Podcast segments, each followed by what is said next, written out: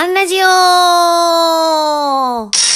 人事アンちゃんが日々の人事絡みの雑貨をなんとなくお話しして終わるというアンラジオ。今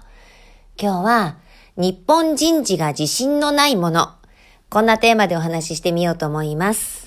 えっ、ー、と、博多におります。ちょっと曇り空かな。こちらは昨日日中30度を超えた夏日だったんですが、朝はちょっと冷え込んでいます。ここから秋模様になりそうですね。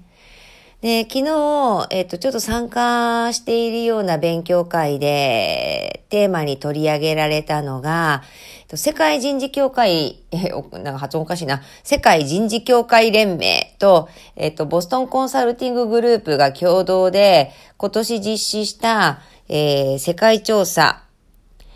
クリエイティングピープルアドバンテージだったかな。えっと、人材優位性の創出の結果をえー、確認し合ってたんですが、もう話し出すと、あの、数時間になっちゃうので、えっ、ー、と、一つ私が興味深いなって思ったところを紹介しますね。えっ、ー、と、その調査の中では、32の人事、人的管理トピックスを、えっ、ー、と、大きくは9つのクラスターに分類して調査してます。9つざっと読み上げると、もう日本語の解釈ね。えっ、ー、と、人と人事の戦略計画分析からタレント獲得、人材開発から業績報酬と関与からまあ目的行動、リーダーシップ及び文化の変革、労働法と労使関係、組織変革、かデジタルと IT、が人事業務モデル、まあ、オペレーションね。この大きくは9つのクラスターで、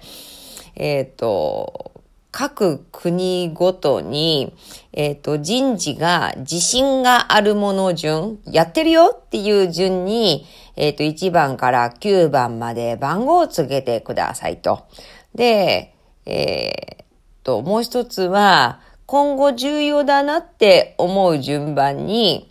えー、番号をつけてください。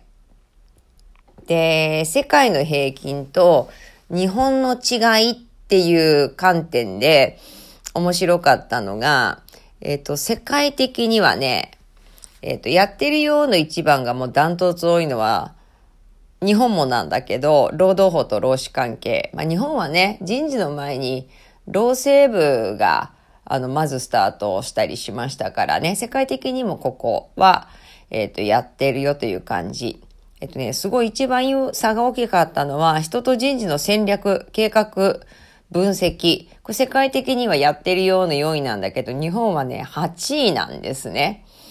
で、一方、今後重要だよねの1位は人と人事の戦略計画分析。世界もそうだし、日本もそう。だから日本は世界に比べて、えっ、と、戦略計画分析に自信がないけど重要だと思っているってことが明らかになったよと。もちろん勉強会ではね、それがなぜなのかとか、だからどうしていくのかとか、実態どうかみたいな、もうこれだけですごい1時間以上盛り上がっちゃったんですけれども、えー、まずはファクト一つのファクトとして皆さん実感どうですか、えー、今日はここまで。次回もお楽しみに